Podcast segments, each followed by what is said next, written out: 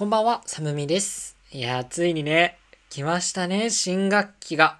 というわけで、あの、大学の新入生だけでなく、こう進級する学年にもね、オリエンテーションがあるんですよね。で、まあ、具体的には、こう、この1年はこういうことに気をつけて過ごしましょうとか、4年生なんで卒論こういう感じで書いていくのが例年のスケジュール感ですよみたいなのを説明してもらう感じでまあ別に内容そんなに濃いわけではないというかほとんど知ってるようなことだからまあねあの聞かな聞き逃しちゃいけないなっていうことはなかったんですよであのオリエンテーションがねまあもうそろそろコロナ禍もあれなので対面で開催されてね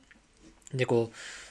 私はそのオリエンテーションが開催される建物の近くに自転車止めて、まあ、そこからは歩きで行ったんですよ。で、あ、おそらく前に歩いてるあの人、同じ学科の人だなーっていうのは分かったの。でも、まあ、正直、2年近く話してないから。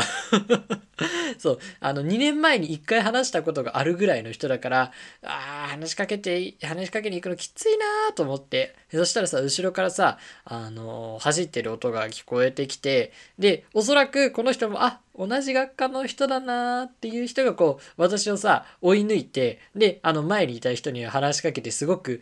あのー、楽しそうにね、あの、教室に向かっていって、何かこう、なんだ、言語化できないモヤモヤを抱えてね、で、オリエンテーションの席に行ったんですよ。で、私の学科はやっぱこう文系だから男子の方がすごく少ないから男子は一応なんとなく同じ場所に固まってたから私もそこに行ったんだけどまああの当然別に仲がいいとかではないからほ本当にいただけね。話したりとかしてないです。でさ、あのー、ぼーっとさ、オリエンテーション聞いてるんだけど、もう帰りたくて仕方がないんだよね。おかしいよね。一人でいる時はさ、こう何か物寂しさを感じているにもかかわらず、人と一緒にいるというかね、大人数の空間に投げ込まれると、すごく帰りたくなるの。で、あ、やっと1時間終わったと思って、いや、はい、終わりですってなったらもう、なんか、私は一目散にね、教室を出たわけですよ。こう周囲の男子に。お疲れと言って、すぐ教室を出て、ああ、帰れる帰れると思って、ね、しんどいしんどいと思って、そしたら、さっきまでオリエンテーションの説明をしてた先生も教室から出てきてね、あの、お疲れ様でしたって声かけてくれて、で、あの、私の洋服を見てね、あ、その服かっこいいですねって言ってくれて、あの、本当かどうかわかんないよ。お世辞かもしんないけど、あ、あありがとうございますって言って、なんか、なんでこんなに帰りたいって思っちゃったんだろうと思って。こんなに、こんなに優しいというかね、人当たりのいい先生が説明してくれてたのに、なんでぼーっと聞いちゃってたんだろう。なんでずっと帰りたいと思ってたんだろうっていう、そういう自分がなんだか情けなくなってしまってね。うん、こう、切なさを覚えましたよ。切ない新入、何？切ない新学期オリエンテーションでしたね。はい。それでは始めていきましょう。お一人様のアラビアンナイト。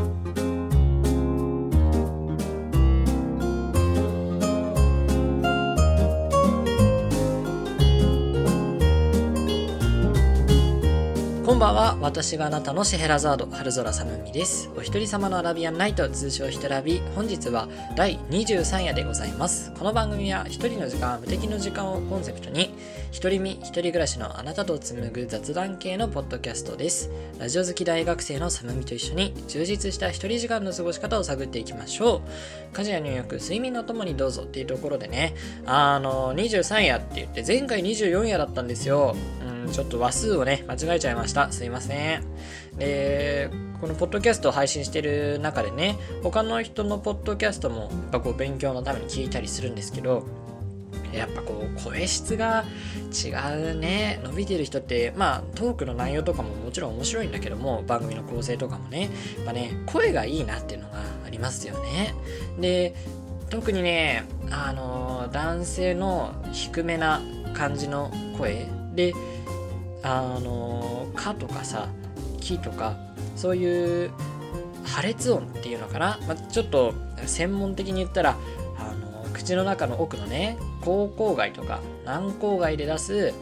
破裂音が綺麗な人ね「か」とか「き」とか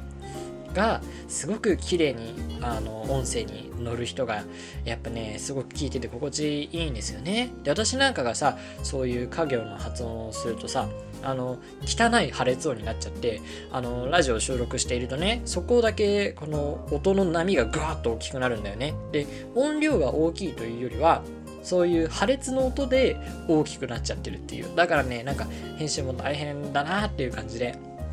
うん、なんとかね自分の声がうまく乗るような収録を今後勉強して掴んでいきたいなと思っているんだけどでそうね今日は何を話そうかなっていうところでうんあの一人まるみたいなねこうコンセプトをしっかり決めてから割と一人時間の過ごし方とか一人でどこかに行ったっていう話を最近続けていたと思うんだけど、まあ、今日もそれの続きでね今日はなんと私の思う一人まるの最高峰の一角の話をしたい。そう。一人まるの最高峰って言ったら、まあ一つは一人海外旅行だと思うんですよ。これはやっぱ本当にすごいと思う。だって、国内旅行とはわけが違うでしょ？準備とか手配もほとんどさ別の言語をこううまく訳したりしてでそのさ日本ほどシステムとかがしっかりしてないとかちゃんと予約が取れるかわからないようなところにしっかりこう予約を取ってね。で一人で飛行機に乗って海を渡ってね、まあ、日本から出るってこう海を絶対渡るわけですからこううわううわっていう飛行機の怖さみたいなのを一人でグッとこらえてさで現地に行って言語も文化も違う中でさ誰も助けのいないもうスマホ以外仲間のいない中で果敢に一人でねいろんな経験を積んだり観光したりしてねこう何倍にもなって帰ってくる。海外旅行を一人で行くのは本当にすごいと思うんですよだから大学をね出るまでには一回行きたいなと思ってるんですけどその前にまず私はパスポート持ってないのでパスポートをねどこかで取らなきゃなっていうで、これが一人まるの最高峰の一角なんですけど、もう一角が、やっぱね、一人ディズニーだと思うんだよね。一人ディズニーランド、一人ディズニーシー、まあ、USA、USJ とかも入ってるかな。そう。私はね、なんと去年の、本当に今頃、一人ディズニーランドに行ったんですよね。というわけで今日はこちらのね、一人ディズニーランドのお話をしたいと思います。で、去年の今頃っていうとね、まあ、緊急事態宣言は収まっていて、でも、ディズニーは入場制限をしているし、こう、周りもね、まだそんなにリアルイベントもあんまり開催されていないぐらいのところだったんだよね。で、あの、その入場制限がかかってる期間中に、ディズニーに行った人が言うには本当に空いているとこうこれまで行ってきたディズニーとは全くわけの違う状態で楽しめたっていうのをねすごい聞いていてなんかあれじゃないと思って。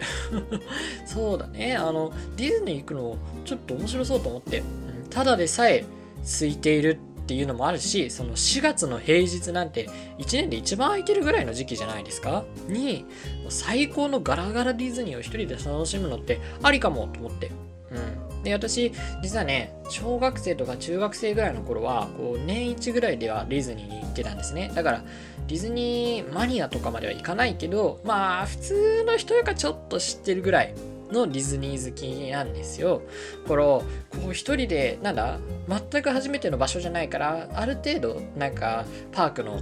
あのマップの感じとかさどういうのが有名でどういうのが楽しいかみたいなのはちょっと分かってるからあの今一人で行くのってすごいありだなと思って。でチケット買おうと思ったんですけどディズニーはあれなんだねクレジットカードじゃなきゃチケットが取れないみたいで私ねデビットカードなんですよだからあのチケット1人じゃ買えなくて、まあ、仕方がないから母親にねあの連絡をしてこうディズニー行きたいからあの立て替えてくれませんかとクレジットカードでね。でそれ自体はやってくれたんだけどさまあそれによってあの誰と行くのみたいなのやっぱ聞かれるんだよね。でまあねあの家族に嘘ついても仕方がないからあの、まあ、一人でっていうことで母親に一人ディズニーに行くことが早速バレてしまったんですけどまあ、ともあれ、こう、チケットはちゃんと取れたと。で、こう、いざね、ディズニーに向かう日になると、やっぱね、楽しくなるんで、どうしようもなく楽しくなる。で、あの、京葉線に乗って、こう、舞浜駅に着くまでに考えてたのが、やっぱこう、一人でディズニーに行くからには、こう乗り物ね、アトラクションも、こう、一人で乗るからこそ現れる良さみたいなのを見つけられたらいいなと思って、で、最初に思いついたのがね、ディズニーランドのバズの乗り物、わかるかな？バズライトイヤーのね、乗り物があって、で、行ったことない人向けに軽く説明をすると、こうね、乗り物、ちっちゃい乗り物、2人乗りかな ?2 人乗りの乗り物に乗って、で、あのビームガンみたいなのがね、備え付けられていて、そのビームガンを使って、こう、的をどんどんどんどん撃っていくっていう、こう宇宙空間みたいな中で、こう的をね、どんどん撃っていくっていうシューティングゲームみたいな要素を含んだアトラクションなんですよ。で、その乗り物をさ、こう、なんだ、左右に向きを変えたりするレバーがあるんだけど、それって2人乗りだからさ、まあどっちかに合わせなきゃいけなくなるじゃない、どうしても。でも、一人だったらもう自分の打ちたいように打ちまくれるんじゃねと思って そう乗り物をさこう自由自在に動かして自分の打ちやすいようにだけ狙えるんじゃないかっていうふうに思ってだからまずは絶対バズ行くっしょと思ってでこうゲートが開いてさこうなんかキラキラした気持ちでね、あの、よく晴れていたし、すごく暑かったんだけどね、4月にしちゃ。本当にこうキラキラした気持ちでバズに行って、で、こう最初やったんだけども、まあ確かに、あのー、二人で乗るときとか、あのー、かつて誰かと一緒に行った時よりは得点が取れたんだけど、思ったほどではなかったんですよ。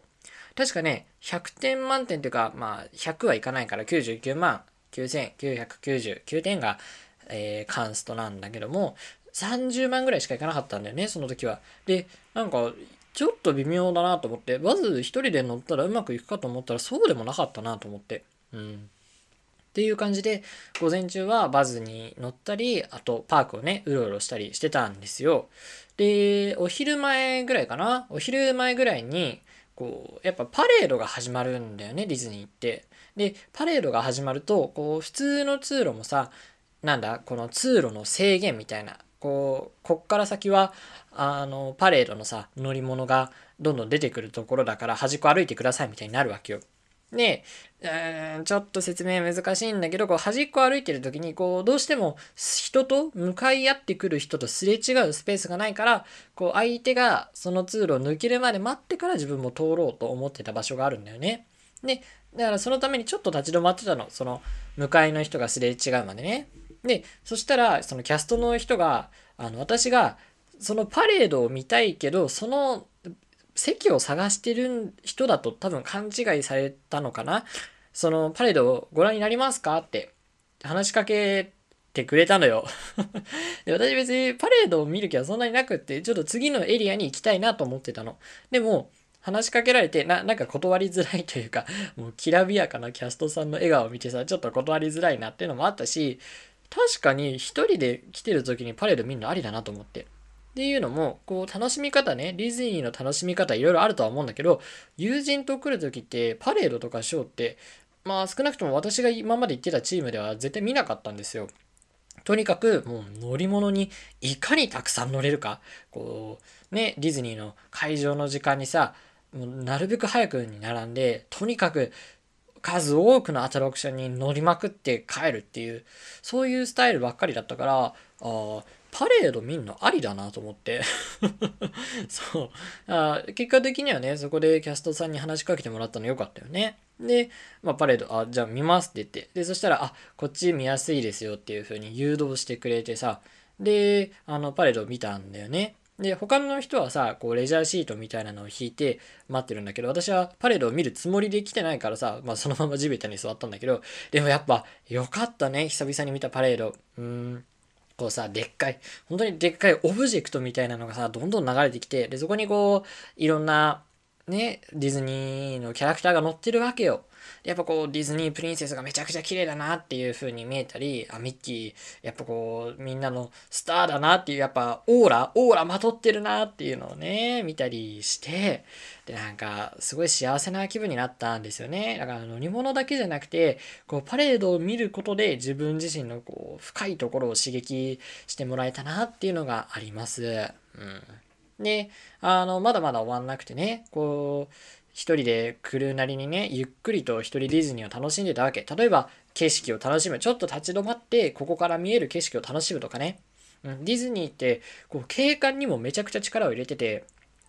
例えば、あの、よく言われるのが、シンデレラ城はどこからでも見えるっていうやつね。こうパークの中央にシンデレラ城があるんだけど一応どのエリアからもシンデレラ城が見えるように設計されてるらしいんだよね。であの例えばこうハワイアンなところから見えるシンデレラ城とかえっ、とあとはなんだメルヘンなところから見えるシンデレラ城とかジャングルの中から見えるシンデレラ城とかねあとなんかウエスタンな西部の街みたいなところから見えるシンデレラ城。こう一つ一つ趣が違うんだよっていうのをなんか聞いたことがあったからそういうの楽しんだりしてたんですよ。でなんとね私こうキャラクターグリーティングにもああめっちゃ噛むね。もうダメだ。私を誰か殺してくれ。キャラクターグリーティングにも行ったんですよ、うん、キャラクターグリーティングっていうのはまあ言ってしまえばあのまあ、着ぐるみ、着ぐるみではない、で、違う、着ぐるみではないのか。まあ、普通にリアルの人間、その、白雪姫とかさ、あの、眠れる森の美女のオーロラ姫とかと一緒に写真が撮れるよっていうサービスで、で、あの、お金もかかんないんですよ。で、専用のアプリからこう予約したら、こうその時間になったら写真が撮れますよっていうのででこれもさあの入場制限がかかっててパークに人数が全然いないからもう予約取るのが全く難しくないのね。ちゃんとあのギリギリとかじゃなければ空きの枠があってさ。でまあこれもね友人と来てたら絶対行かないから行ってみようと思って。でそしたら私の会った回はえっと白雪姫と白雪姫のなんか何？王子様みたいな。ごめんね、ちょっと名前忘れちゃったんだけど、やっぱディズニープリンセスには、プリンスもいるわけじゃない、当然。プリンスの方も一緒に出てきたの。いいよ、いいんだけど、いいんだけど、ねっていうのも ね、誰、何をライバル視してるんだって話だけど、いいんだけどねって思ってて、で、あ、まあ、なんかすごい楽しいなと思って、2人の掛け合い、何言ってんだかよくわかんないけど、掛け合いも楽しいなって見てて、じゃあお写真撮りますって言って、ここに立ってくださいっていう風に言われてさ、で、こう、しん？白雪姫と王子様の真ん中に立つ感じだったのね、私が。で、写真撮ってもらって、まあ、よかったんだよ。二人ともすごい美しかったし。でも、撮ってもらった写真を見てさ、こう、なんていうか、二人の世界に、あの、寒みという異分子が紛れ込んじゃったみたいな、私が邪魔してるみたいなね。だから、なんていうのかな、あの、カップルがいるとしてね。で、あのクラ、クラスにさ、カップルがいるとするじゃない。で、あのその2人がカップルだっていうことを知らないクラスメートがいてでそのクラスメイトがこう無邪気に3人でも写真を撮ろうよって言ってるようなこう2人の世界が出来上がってるのにもかかわらずそこに侵入してくる邪魔者であの他の2人はさ一応仲良く写真は撮ってあげるんだけどでも2人の世界があることを隠しきれてはないようなそんな写真が撮れてしまったのね うん、まあまあ、よかったよ。すごい面白かったんだけどね。なんか、もうちょっと、なんか私もこれは考えなきゃなと思った。ここはね、一人ディズニーのちょっと難しいところかもしれませんね。で、そんな感じでさ、一人ディズニーは満喫していたんだけども、やっぱね、アトラクションがついてるからどんどんいろんなのに乗れるんだよね。で、こう、バズにね、やっぱ再チャレンジしたいなというか、ちょっと納得がいかなかったんだよね。うん。っていうわけで、あの、ネットでね、バズ・ライトイヤーのなんか攻略法みたいなのをこうパッと調べたの。そしたら、なんか乗り物を左右に動かさない方がいいですよって書いてあって、あれそうなのと思って。うん、乗り物を左右に動かすと、やっぱこういろんな的を狙おうとしちゃいますって。そうじゃなくって、もう乗り物の向きはまあ多少調節するぐらいで基本的には固定でいいからこう点数の高い的を何度も打ってくださいっていう風に書いてあってあなるほどと思って。確かに変に乗り物を動かすよりも点数の高い的、まあ当てにくいんだけどその的の方が、点数の高い的をもう集中して狙いまくるっていう姿勢を作って、で、それを固定して何度もやった方が得点取れますよって書いてあって、ああ、確かになと思って。うん、確かに1回目乗った時とか今まで乗った時ってこう闇雲にさ乗り物を動かしてでいろんな的をバンバンバンバンこう目に入る的を狙ってたのよ。そうじゃなくて得点の高い的ばっか狙えばいいんだと思って。で、まあ、実際ちょっとその通りにしてみてね。で1人なんだけども乗り物は大して動かさずにずっと得点の高い的を狙いまくってたの。そしたらなんとあの99万点マックスのうち93万取れたんですね。なんと60万点の成長。もう射撃の天才次元大輔か私はと思って うん、本当にね、あの、これから特技の一つにしていきたいなと思ったの、射的を。で、あの、ウエスタンランドっていうね、その西部の街並みみたいなところにも射撃場があったんだけど、そこでもね、2、3発当てれてね、やっぱ私こう、射撃の才能っていうのかな？そういうのあるなと思って。で、確かに私もこう、大衆受けするコンテンツよりも、こう、なんかニッチなコンテンツの方に興味があるし、そういうの作りたい人だなと思って。やっぱこう、刺さる人には刺さるよっていうものを愛する気持ちが射的にこう具現化されたんだろうね。ね。まあそんな感じでね、あのバズ・ライトイヤーは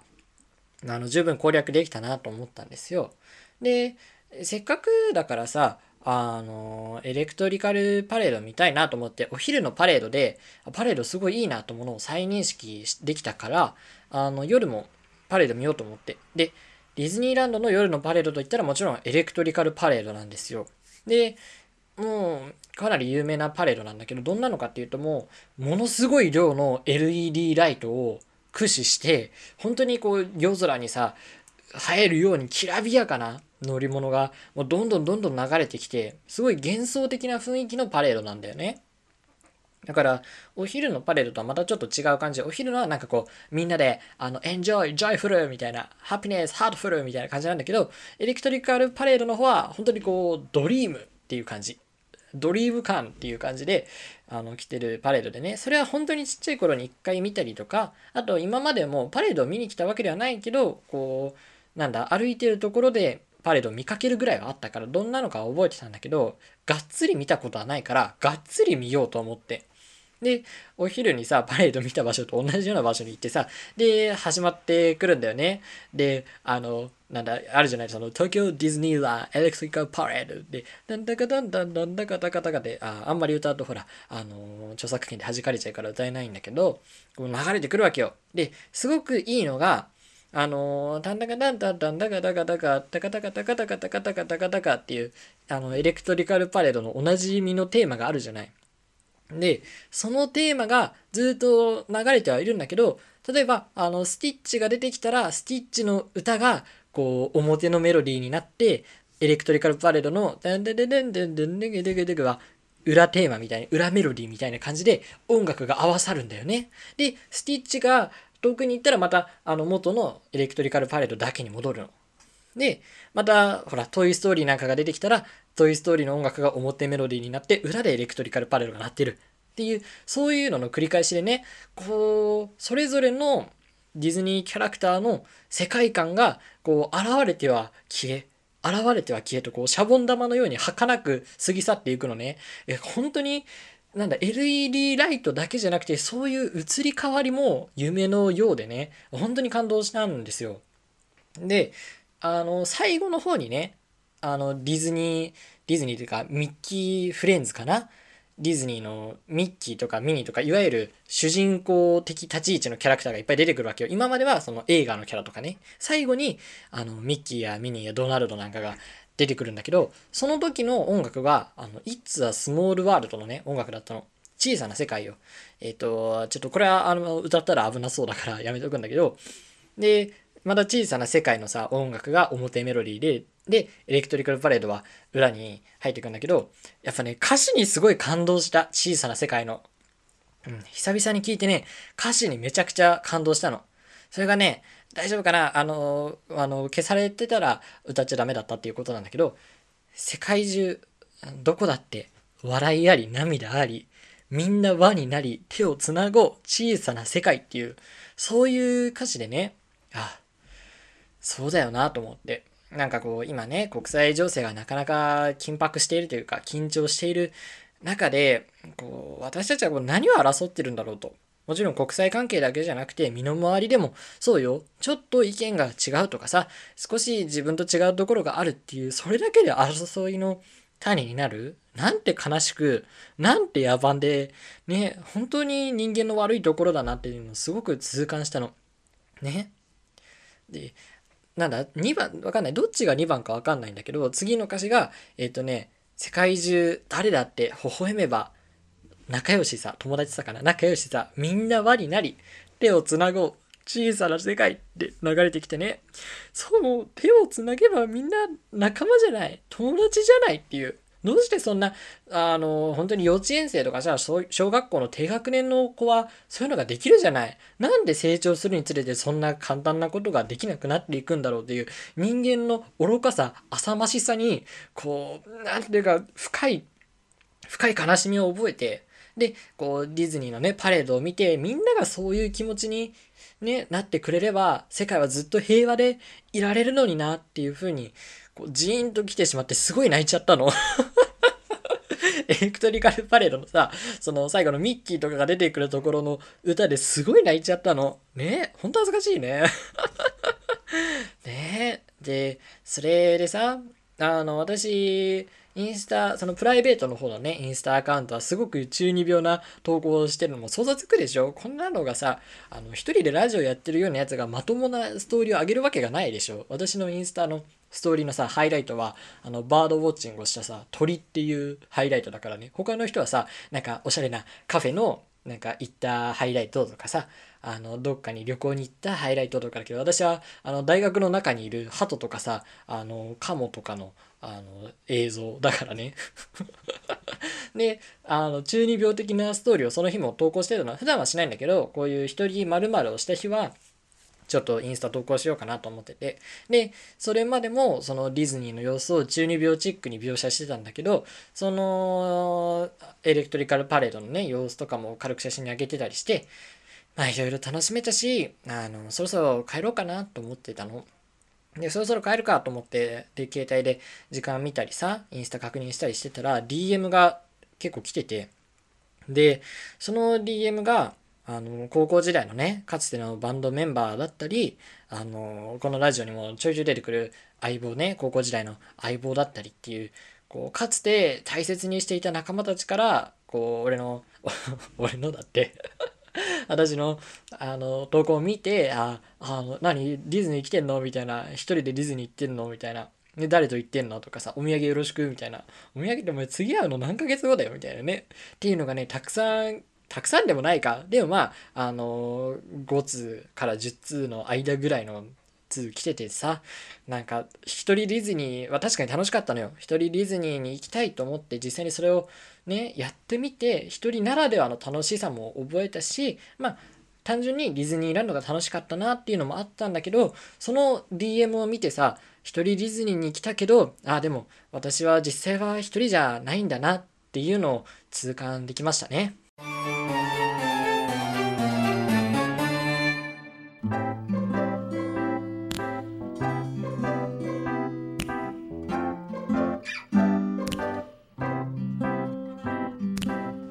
様のアラビアンナイトそろそろお別れのお時間です。ということでね、あの、まあ、結局、あの日はね、ビッグサンダーマウンテン、マウンテンもうめっちゃ噛むね。ビッグサンダーマウンテンにね、6回ぐらい乗れたんだよね。もうさ、並んでる人がいないから、あの並ぶっていうのがないんだよね。あの、歩いてればもう乗れちゃうのよ、次に。でさ、まあ、最後の話にちょっと関わるんだけどこう結局友人が全くいないわけではないわけよ。こう大事な友人が数少ないけどいるからその点で私自身は多分完全なぼっちや完全な陰キャではないんだよね。でそうなると自分が何なのか分かんなくなるのよ。一応さこういうあのお一人様っていうかいわゆるいわゆるぼっち系ポッドキャストみたいなのやってるけどでもなんかね分かんなくなるのよ。だって一応大事な友達はいるわけだし何とか毎日を少しは楽しく過ごそうとしているわけだしね。で例えばさ感想とかで「いやいやお前そんなこと言ってるけどお前は十分陰キャでぼっちだよ」と言われたらそれはその通りだなと思うの。でもその一方でお前よりももっとぼっちで陰キャなやつがいるからそういう方面でお前が売り出すなよって言われたらそれもそうだなと思っちゃうの。なんかねうーんそういうぼっち系ポッドキャストと言っときながら完全にそうじゃない自分がなんかこううまくいってないなっていうのがすごくあるんだよね。で実際私もさこう陰キャの皮をかぶった陽キャとかもすごく嫌だなと思うしそもそも陰キャ陽キャという言葉も嫌だし Google の予測変換でその言葉が出るのも耐えられないの。でだからねもうちょっとこう自分の本質を言語化してラジオができたらなと思うんだよね。でも言語化したらさそれは自分の感情や思いっていうのを言葉っていうフィルターにかけてるわけだからその時点で完全な純粋な思いは外にはいかないわけだよね。難しいよね。この先私が何を思って生きていくのかっていうのを私自身がねよく分析していきたいなと思います